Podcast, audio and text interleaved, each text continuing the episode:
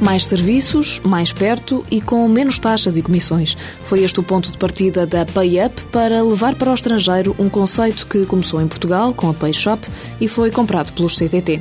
Luís Janeiro, fundador e diretor-geral da empresa, explica a oferta disponível. O consumidor normal pode ir a uma loja de retalho devidamente assinalizada e pode carregar o seu telemóvel pré-pago, pagar a fatura do seu telemóvel, pagar a fatura da água, da luz, do telefone, de associações que seja membro, clubes de futebol, etc., mais de 300 entidades. Pode comprar eh, vouchers para fazer compras na Amazon ou na eBay ou qualquer site de referência internacional e pode também fazer pagamentos com cartões Visa, Mastercard, Amex, eh, das compras que, que quer, seja, quer estejam associadas a estes serviços, quer seja a compra dos bens alimentares que acabou de comprar na loja ou o seu jornal. O público-alvo é bem definido e é também por isso e pela estrutura própria dos mercados que a PayUp está a operar na Polónia desde 2007 e também na Roménia. É preciso perceber que em muitos dos países, e nomeadamente aqueles em que nós estamos, as pessoas já têm custos expressos deste tipo de operações.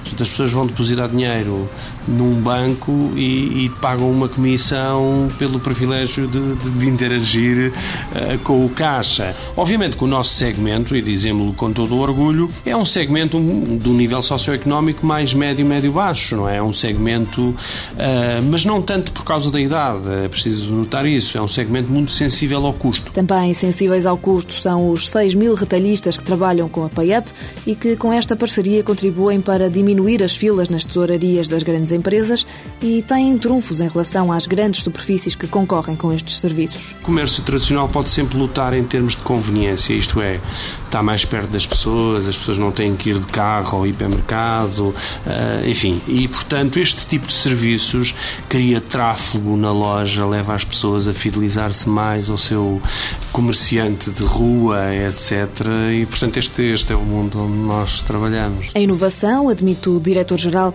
não está na oferta de serviços, mas sim na gama alargada. Tanto que, quando se fala em concorrência, Luís Janeiro garante que não existem empresas a operar nesses mercados que concentrem uma diversidade tão grande. Por isso, por exemplo, na área do pré-pago, a PayUp tem 12% da cota de mercado na Polónia. No horizonte agora está a expansão. Estamos agora a trabalhar num projeto na Sérvia e na Turquia. Uh, não, não, temos ainda data, nem, nem, enfim, nem, nem, completamente fechado, se vamos implantar ou não.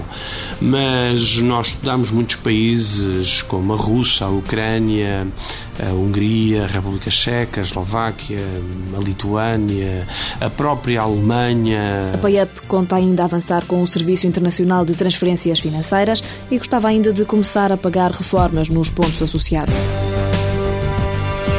PayUp Desenvolvimento de Negócios SA, sede em Lisboa, 60 trabalhadores, capital social 4 milhões e meio de euros, volume de negócios em 2009 75 milhões de euros, objetivo para 2010 crescer 25%.